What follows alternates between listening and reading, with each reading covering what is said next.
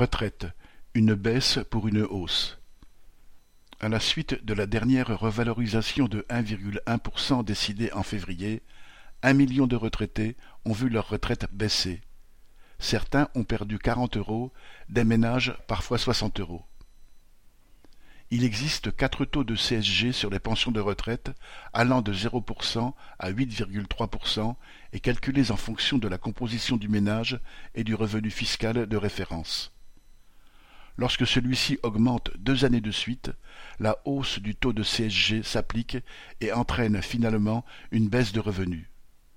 De quoi être en colère alors que l'inflation remonte et que la revalorisation des pensions est de toute façon insuffisante. Ignace Rabat